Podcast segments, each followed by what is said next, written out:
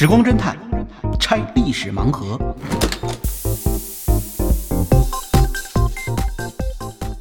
拆历史盲盒，找萨苏。萨苏老师您好，哎，萌猫你好，哎，好久不见啊！是是，哎这个最近也是夏日炎炎，出了好多事儿，最近哈有点燥的慌，有点燥。但是尤其自卫队好像燥的特别厉害。对，我就看到这个新闻，说是六月十五号啊，日本自卫队有一个十八岁的一个军官还是这个士兵啊，他这个在训练场的时候啊，枪击了自己的队友啊，这造成是两死一伤，这事儿好像还挺这个意外的，可以说让我们嗯呃说意外也不算意外，因为这个日本自卫队出的奇葩的事情太多了，我们简直都想象不到日本自卫队是一个什么样的存在啊！嗯，对，您因为在日本长期生活，是不是也知道很多日本自卫队的一些轶事？呃，这个吧算是有点机缘吧，非常巧就是我们曾经租房子，租房子斜对面就是自卫队训练基地。那个道士经常看见他们在底下拿着那枪在脑袋上，跟那个耍杂技似的，在那儿比划。后来才明白那是练刺杀呢。哦，我们说这能练刺杀吗？为什么要在脑袋上比划？那就是在头顶上旋转那枪啊，转圈儿。哦哦呃，它可能是一种礼仪，但这就是他们的操练。嗯然后就是在那个跑步之前，就看那儿大量的就是可口可乐往那儿一堆，一看就是哇，天哪，这个看来待遇还算不错哈。对对对对对，还有呢，就是那个哨兵也很有意思，就是呃，有时候我们就看，突然发现下雨了，哨兵不见了。嗯要不然，因为我们有时候也闲得难受，从窗户往外看看他们那个兵营什么样儿，要不然就是一会儿下雨了，嗯这个呃，我们说你看，肯定那那哨兵又没影儿了，因为他没有那么那么强的军纪，嗯所以呢，下雨时候人跑了。还有的哎，说今天没下雨，怎么这兵也不见了？再仔细一看呢，在岗楼后头那儿放水呢。然后我们就说这过分了点儿吧，这个你你在别地儿放水也就罢了，就在自己岗楼的后边儿，这这积年累月的，这味道也不太好啊，是吧？听起来也不是那么大专业。哎，你看这次吧，他出现的这个事，这个事情，对实际上就挺挺挺吓人的。嗯他这事儿是这样，呃，我要说呢，还得说这个呃兵啊，他这个业务素质真好，因为这个枪法好呃，对吧？他关键是他还没开始训练呢。对，你看有一个我还挺奇怪，这新闻里也有一个细节啊，他既然是一个训练场，而且是射击靶场，这种情况下，这些在场的好像二十多名这个这个官兵哈、是，他没穿防弹衣，竟然。呃，他用不着穿防弹衣，因为都不准。他们是他们是对着前方的那个靶子进行射击的，嗯嗯。他冲不着后边儿。您看咱们学生军训的时候，也不会人人穿件防弹衣才开始射击也是。最关键的问题在哪儿呢？是因为他们严格的执行了枪弹分离的政策，所以呢，当他拿起枪来打的时候，别人谁都没法反击，嗯因为他不知道怎么着，他把枪跟子弹合到一块儿去了。嗯而且装好了，他还不是自卫队的。您刚才说那不对，他既不是军官，也不是士官。啊哎你看这作为这士官也挺怪的，他叫曹、啊，对曹啊什么什么军曹三曹、啊二曹什么的，这很有中国古风啊。啊是但但实际上就是士官的意思。嗯，那比如说一曹就是上士啊，二曹就是中士，三曹啊那就是下士，四曹啊没有这这马才四曹呢，曹子高那是四曹子高了。那那么这个兵当时是拿了枪之后，呃，他自己就是趁人不备吧，呃，躲到一边把枪里把子弹都上好了，然后突然出来是先对他的教官下的手啊，教官射击的时候，另外一个教官上来阻拦啊，阻拦他把这个教官也给打了。然后还有跟他站在一排的这个呃，算是同袍吧，呃，战友也过来拦阻他，也被他一枪放倒。可是后来才发现一个什么问题呢？说是是不是脑子有毛病啊？这仨人都跟他没什么直接关系，就是以前呢都没在一块儿待过。那第一个不是他的教官吗？是他的教官是指导他放枪的，但是在自卫队他这是第一次摸枪，哦，自卫队第一次摸枪，这个很多日本人都觉得非常奇怪，说他怎么能拿枪就能把人打准了呢？对啊，要知道这个能猫，不知道您放过枪没有，是吧？那就军训的时候放过的。军训放过，那您打怎么样啊？不知道，没读靶。哦嗨，那就估计跟奥运冠军似的，那我打别人靶上了，这个危险性很大。它实际上是这样的，呃，枪并不是那么好驾驭的。嗯，那日本自卫队曾经发生过这样的事儿，就是进行了一次演练之后，就我就说嘛，日本自卫队很奇葩，进行了一次演练之后，突然有一个士兵当了逃兵跑了。嗯啊，自卫队里面确实有不少逃兵，那这个人也是个逃兵，跑了以后呢，一直追追到他家，最后把他给逮住了，正趴在妈妈怀里哭。打游戏呢，我听到这个之后，马上跟那个二战之中穷凶极恶的日本鬼子做了一个对比，觉得很难把这俩画面合在一块儿。对，然后他说：“你为什么要要跑啊？这倒也不奇怪。日本人管这个呃这个这种逃逃跑啊叫拖炸，嗯，拖炸，炸是栅栏的栅栅栏的栅啊，就有点像那动物从那个动物园里跑了。那意思，啊就是日本自卫队这叫拖炸啊。这拖炸的理由是各种各样的，嗯呃，比如说要去跟女朋友约会啊什么的，说说是去去觉得军营里头没有温暖呐、或者什么各种各样的理由都有。这位就比较奇葩，这位呢是说参加演习的时候一放枪就受不了了，觉得神经受到了极大的震撼，说我们平时演练的都是拿的模拟枪，哪想到真正的枪这么响啊！然后觉得实在是无法忍受，于是就狼狈逃跑。呃，他跑的时候当时带着枪跑的，以至于当时这个呃自卫队吓坏了，因为你拿着枪你出去不知道会干什么。对啊，那么最后才发现他一出门就把枪埋在地底下了，还挺明白的，觉得这是危险品，埋了，然后自己呢穿着军装啊，然后上的这个呃日本的高铁就是新干线，然后一直往家跑，跑到家就给逮着了。这思维方式反正也挺怪的。你既然害怕枪，干嘛还拿着枪跑，还埋埋起来啊？这是当当时估计懵了，拿着枪就觉得这这这这这个事儿太可怕了，我不我得赶紧跑。那这一次呢，其实出现的这次日本自卫的事故，也是很多人觉得很惊讶。惊讶在哪儿呢？他从哪儿学会的打枪啊？嗯，在日本其实不具备呃普通老百姓去学习打枪的这种这种机机会，会啊，除非是黑社会啊、黑社会。呃，那也挺困难的。据说黑社会有时候经常那个找一个好容易打把，刚打两天，邻居来来控告了啊，你这个太吵扰民啊，你干什么呢？你扰民，好吓吓得黑社会赶紧搬家。他日本黑社会也就也就这还水平挺守守啊规矩也就也就这水平，挺守规矩的啊。那这一次呢，就是这个日本这个自卫队的队员，他们是应该有持枪的训练的，对，但是他们还没有射击的训练。嗯，而这一位呢，应该是此前他确实应该是受过军训。哦，那他在哪儿呢？估计是在国外的一些地方可能玩过枪。啊，你要知道，当年在这个波黑战争之中啊，曾经抓到过一个日本的这个雇佣兵，一问他是在哪儿啊？你在哪儿学的这个这些乱七八糟的武器啊什么的，你都都会用啊？说这个那个时候啊，东方有个大国啊，他们这个刚刚改革开放，呃，有好有好多武器训练场都是可以呃花钱进去打的啊。说我到那儿去呢，开始呃打打打步枪啊，就我就学会了枪这么打。然后呢，去了以后，人还给我们提示说，你可以练练这个呃机枪。我也打了，打完之后呢，他们又跟我说，要是交上也不是五十美元还是多少钱，还给放发放一发火箭弹。说我想了想，兜里没那么多钱，就没放。所以我现在在战场上这两样都会用，火箭弹我不会使。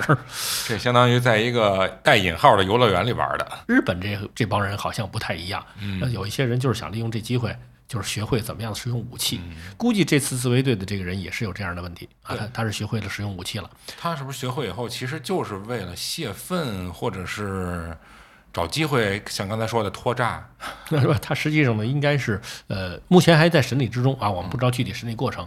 但是从日本舆论来看，推测呢，就是他对日日本自卫队的这种环境不能忍受。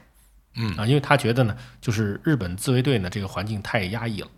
嗯，因为他作为兵营啊，它毕竟是有一定的规矩的地方，而且日本呢，呃，这个自卫队啊，别看它表面上说要跟以前那个所谓的皇军划清界限，但实际上呢，他还是有当时那种遗风啊，就是要求呃绝对的服从，所以呢，他呢应该是受不了这种管制。嗯呃，你说那说日本人服从性挺强的，嗯，对啊，呃，就尽管现在比较宅了，比较二次元了，是吧？你要是一定把他放到那儿，逼着他去服从一个什么事儿，他按说也应该服从啊。这也是我后来对自卫队有所了解之后才发现，他有的事儿啊，还真是叫什么他娘的服从不了啊，臣妾做不到、啊，做不到。对，嗯那您猜猜日本自卫队发生过什么让臣妾做不到的事情呢？啊、比如说这个呃，自卫队这边前前些日子就是闹事儿了，一下就二十多个人送进医院，一看呢食物中毒，吃了吃了有毒的东西了。这大厨被收买了还是怎么回事？后来他说没到饭点儿了，没到饭点儿了，你怎么都中毒了呢？对，是吧？一看都是说嘴里头含剧毒炸药，就是日本自卫队现在装备那个塑胶炸药啊，那是剧毒的。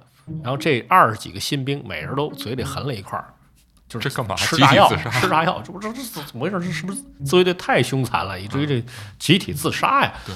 后来他不是说说不是集体自杀啊，因为日本日本自卫队确实挺奇怪的。你看他从建立以来啊，到现在已经死了一千四百多人了。他自卫队他又没作战，从来没没没没没打过仗，他怎么死的人啊？是就是各种事故啊，是千千奇百怪的事故啊，烧铁拌蒜什么那个跑到突然发了神经病，跑人家楼啊敲门，然后人家叫警察来了，然后这哥们儿从四层楼上开窗户就跳下去了，飞贼这是。那这这这个死的很冤啊，是吧？对对我说正常人脑子稍微有点弦儿的，也不能四层楼直接往下蹦啊。对，他就还很轻松的唰跳下去，哇，很浪漫的这个一瞬间。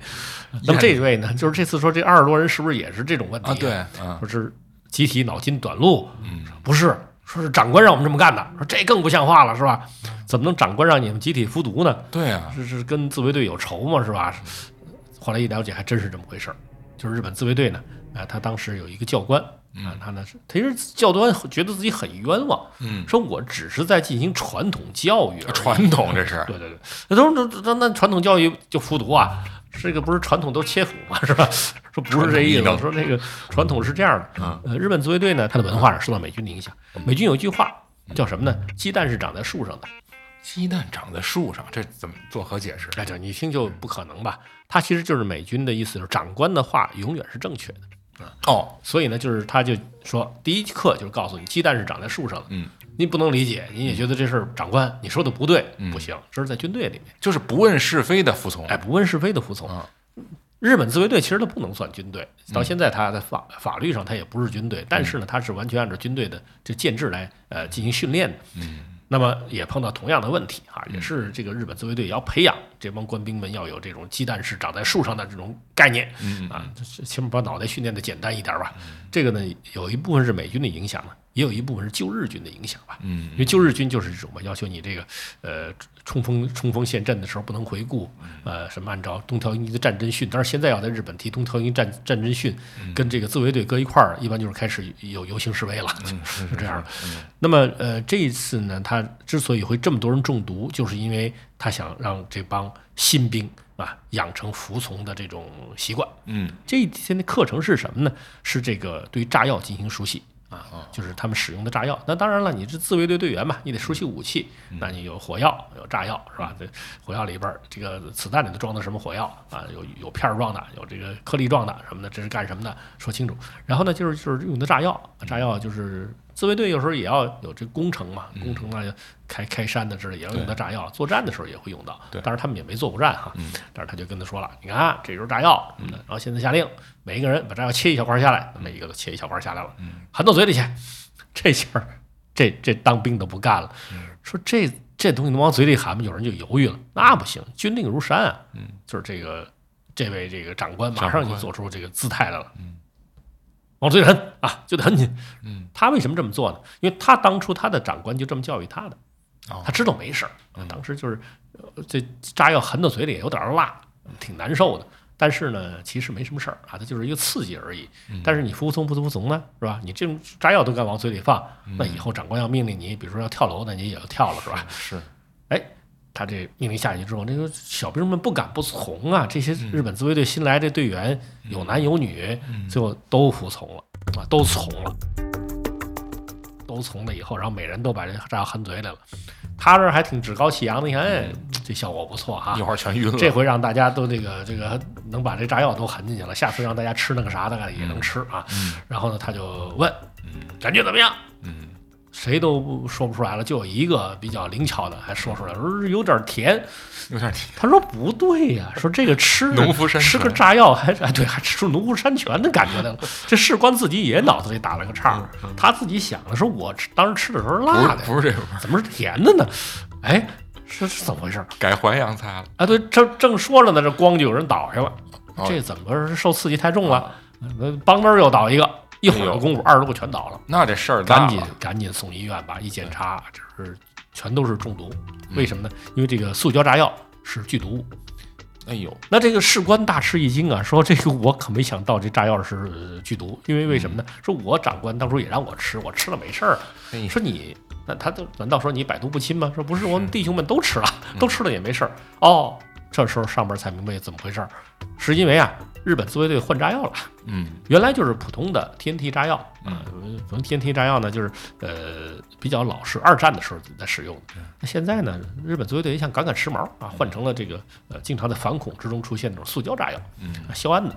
那这个俩确实不太一样嗯前者呢，它虽然味道不好，但是不至于造成呃生命危险，但是后者其实是剧毒。这位士官呢，这个训练没跟上，啊，对呀这种新式炸药不太了解，但谁会想到会把炸药当食物来吃呢？啊，这个确实估计长官也感到你太奇葩了，是吧？是也是一根筋了啊。那就因为这个原因，这个当时二十多人中毒，但好好在还抢回来了，一千四百多人的名单上没有因此而增加。呃，没有，但是这个就是日本自卫队呢要求这个士兵服从，估计这一次出事儿啊，就跟培养这种服从性有了很大的关系。对，当然现在也不太一样。对啊，这个你看这一次就是直接拿枪就打了，嗯所以这种不服从啊，这个在日本自卫队里也不是第一回了。就是你越叫他服从，他就越压抑，到哪天就爆发了。对，而且是现在日本社会也逐渐多元化了。是你想那小孩儿没事儿都二次元的，是吧？整天跟奥特曼一块儿长大的，那要这样的话，他他他见着你这么管他，他他能行吗？都相信光去了。哎，前些日子就是日本队也出了这么一个事儿，四十六岁的老士官，啊，突然脱炸了啊，嗯，跑了。四十六岁的老士官干嘛要跑啊？待遇也不错，这这都属于准备为自卫队奉献终身的了，是吧？怎么突然一下子就跑了？抓到了啊！问他怎么回事儿？一看呢，不像是那种，比如说会女朋友去了，是吧？这这岁数会女朋友有点大了点儿哈，呃，就是各种各样奇怪的原因，都不是想家了，对吧？都不大可能。都不是。一看呢，就是意志消沉啊，不想干了。主要是对在这个自卫队的工作失去了欲望。干腻了。干腻了，然后说：“那你前面也没干腻，是怎么说？哎呀，主要是精神受到了极大的打击呀。说你受到什么打击了？说我这本来想教育教育这帮新兵啊，让他们树立传统，什么传统呢？就是服从的传统是啊，就服从的传统。因为日本自卫队呢，它跟西方很多军队是一脉相承，都是这个要打新兵的啊，要打新兵，要骂新兵，要羞辱新兵。当然，这个思想对不对呢？要从人民军队的角度来说呢，你这绝对是错误的，是吧？官兵一致。官兵一致嘛，你怎么能那打骂自己的这个同志呢？是，但是在呃西方军队里面，他有他的理念，嗯，他认为呢，就是之所以这么做，是对于官兵的爱护。哎，这个我觉得他也有一定道理。他说，军人要去作战的这个环境啊，跟和平年代是完全不相同的。嗯所以你要随时准备做好牺牲啊等等一系列的这种人间所不能忍受之惨啊，就是你不公平的啊，没有说你能够跟人战场上讲。你这一枪是吧？你第一枪就打到我，你第二枪应该打我旁边的人，你不应该再打我，这没这说的是吧？人家战场上没有道理可讲的，而且可能就是很年轻啊，就重伤了，或者是残废了，或者是怎么怎么着的，都要有这种呃迎迎接这种困难的心理心理觉悟啊要要要有这种心理素质。所以就是从教官的角度来说，给你加以这些不公平啊，实际上是让你体会。呃，什么是战场啊？体会这个军人的命运实际上是什么样儿的。对，那么日本自卫队也很以此为夸耀的，他觉得这个实际上是一个很好的对士兵的培养。对，咱们好像也有其实类似的一种文化，其实但咱们没这么狠啊。什么就是说叫平时多流汗，战时少流血啊，类似就种们这是。这是训练呀、对对，他们这就比较过分了。一个呢是就是呃，经常对新兵啊进行殴打、羞辱啊，什么拿金头烫啊，什么这种事儿。还有一个呢就是呃，鼓励老兵去打新兵。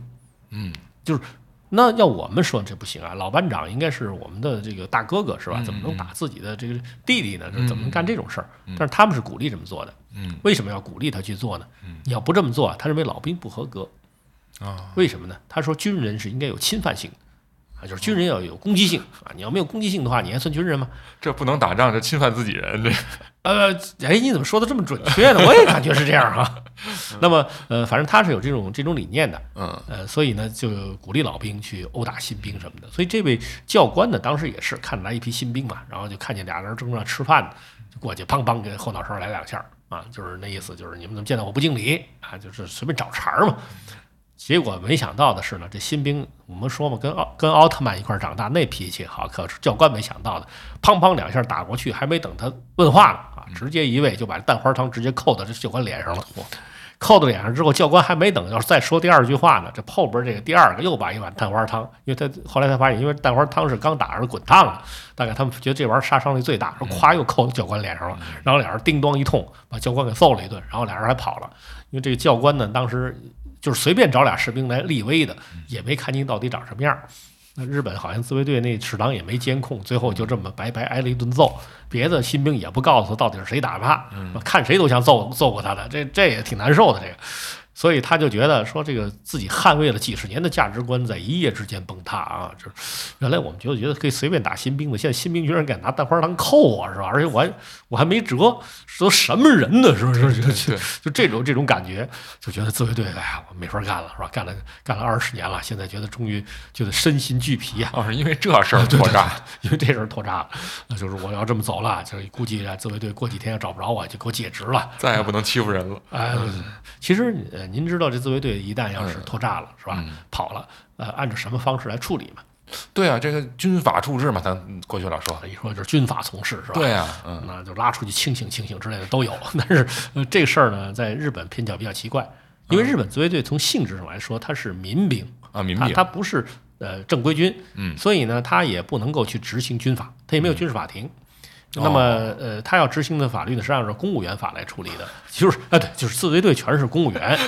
而且你要考考虑清楚啊，自卫队是没有兵的，嗯，自卫队啊，所有的人都叫官，都叫自卫官啊，因为他们都属于公务员嘛。那他们这也属于社畜啊？呃，不是社畜，就是这个是吧？公务处，公务处属于公务处。对，但是他这公务员实际上的待遇什么都还挺好的啊。呃，所以呢，每一个自卫官其实呃退役的时候都可以买得起房的，嗯啊，所以他这个按说给的条件也不错，但是呃。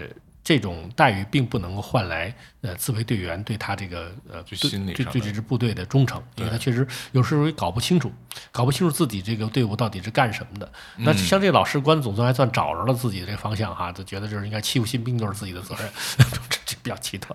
但是呢，最后他还是呃对自卫队失望，嗯啊，那么其实自卫队呢，你真要是犯点什么事儿啊，你其实也就。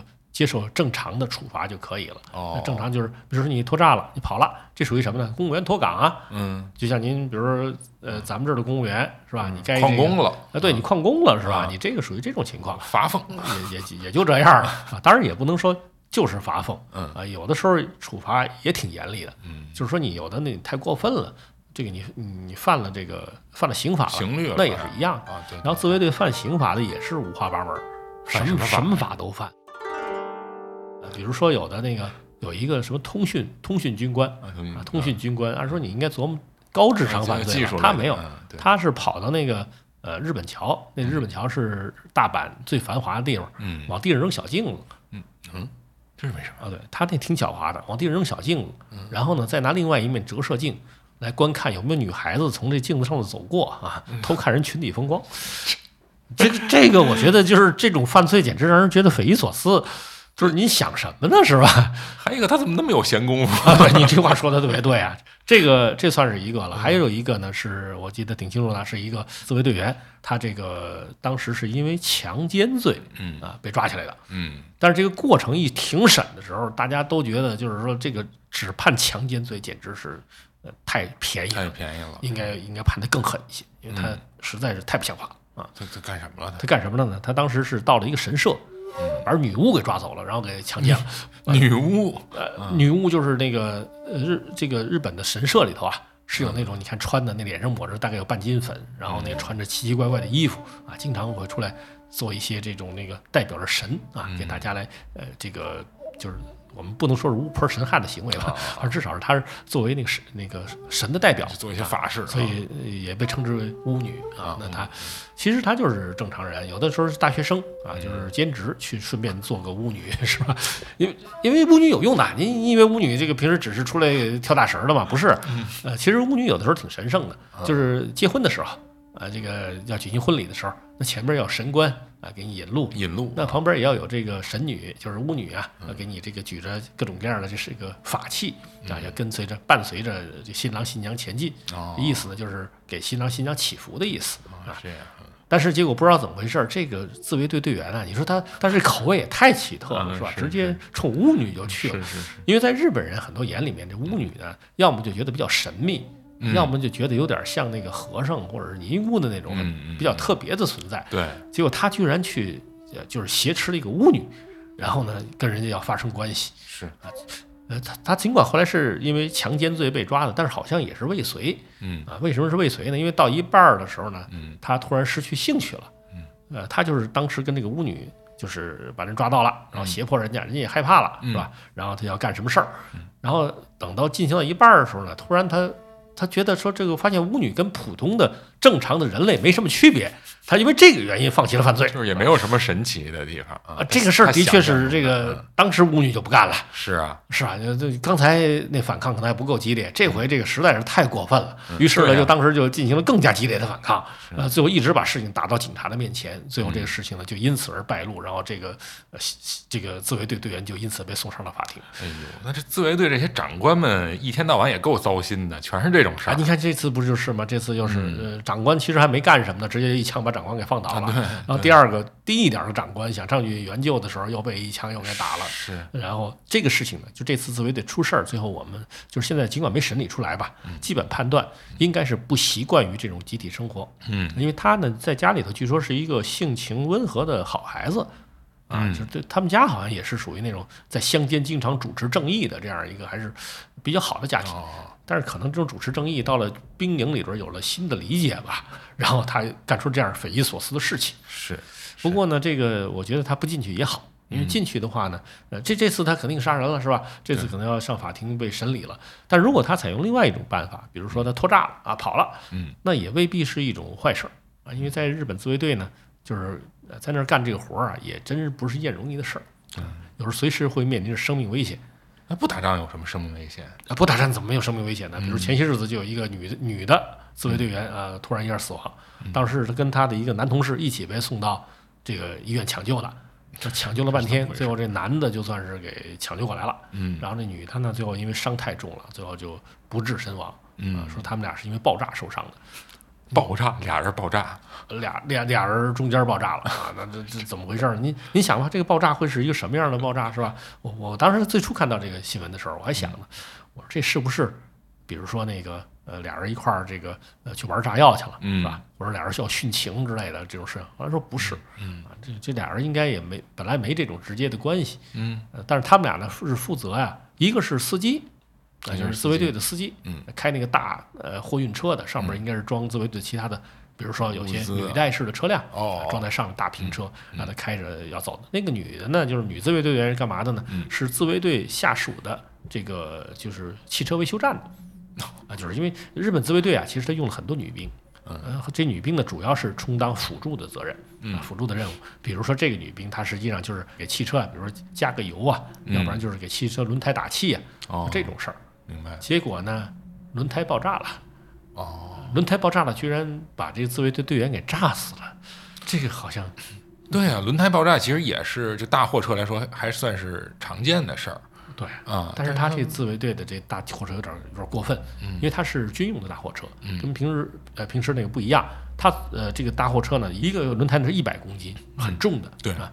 那么打气的时间也比较长，嗯。然后呢，司机下来以后呢，突然大概是在自卫队憋的时间比较长，突然看到一个自卫队女兵啊嗯，就比较高兴，就跟人家聊上了。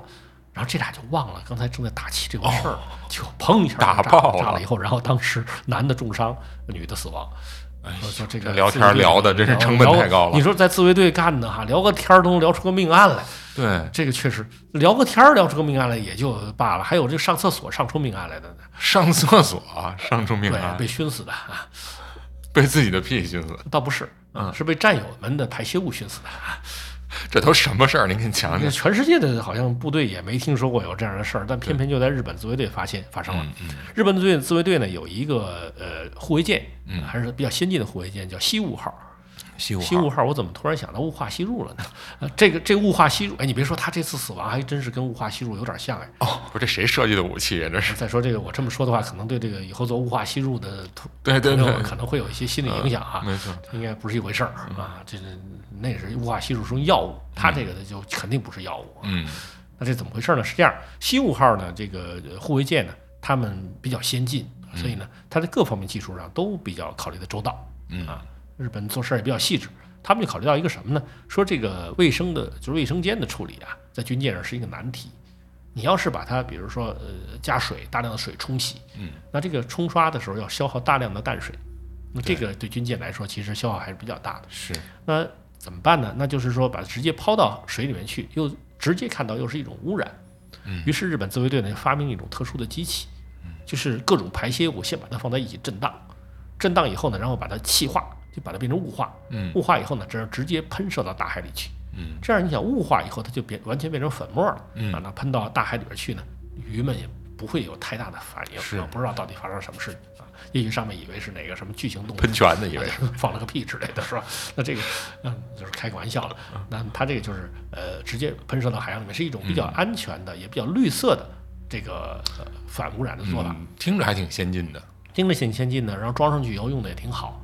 后来有人说呢，确实这个军舰上啊，就包括卫生系统都做得非常好。嗯，但有个问题，这个太好了，它也有麻烦。麻烦。比如说这个，他说啊，这个厕所，您到日本要是去旅游也能注意得到，日本对厕所的卫生非常重视。对，这倒是。所以呢，在有些国家里头，你要想找公共厕所，基本凭鼻子就能找得着，但是在日本凭鼻子肯定找不着啊。它呢就是封闭性比较强啊，那么基本上外边闻不着。嗯，所以这个日本自卫队的队员呢，在里边被熏死了，外边人都不知道发生了什么事儿。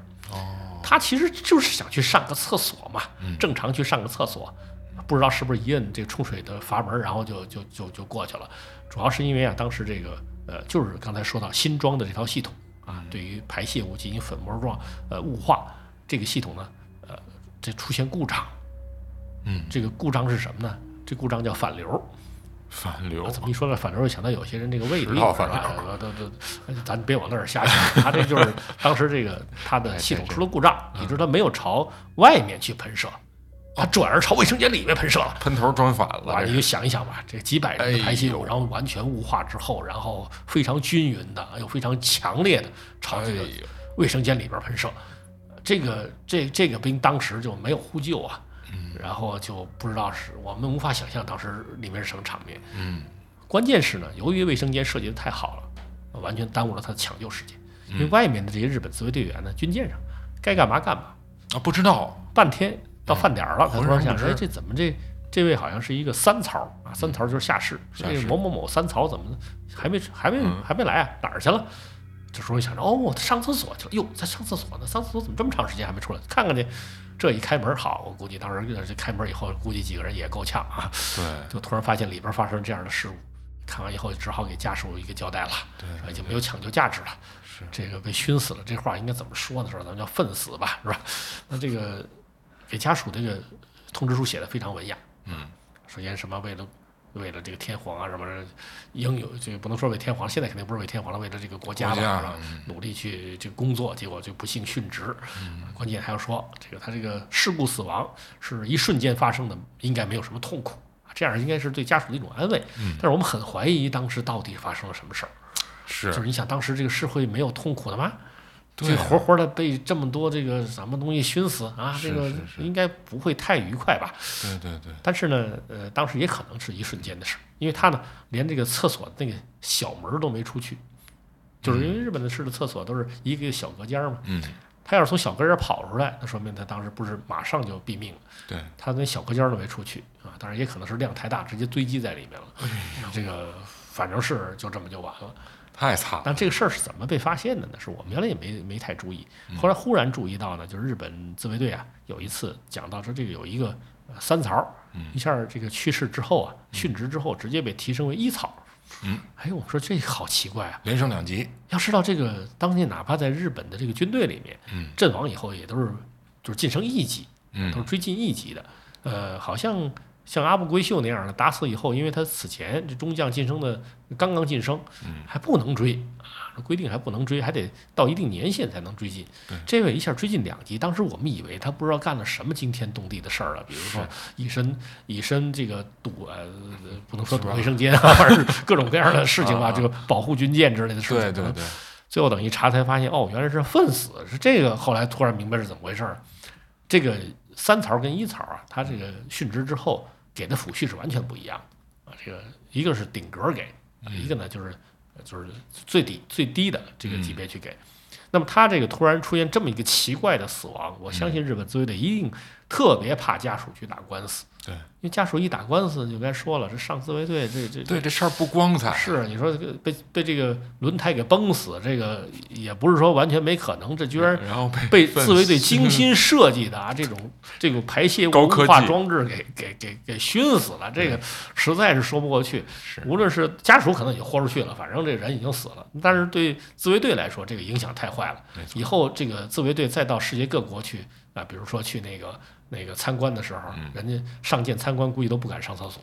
哎真是过一会儿就得问你们有没有人少一个人，有没有被熏死的，是吧？这这食人人花儿这是，所以呢，这个自卫队干脆就采用这种方式了，直接就告诉你说这个，嗯啊，这个由于他殉职的太壮烈了，我们决定给他提两级啊，这样的话呢，储蓄金啊从优啊，这样一来，人家属也就没什么意见了。这个最后也确实没有形成什么太大的啊这种特别的意见，波兰哈。这就是自卫队啊。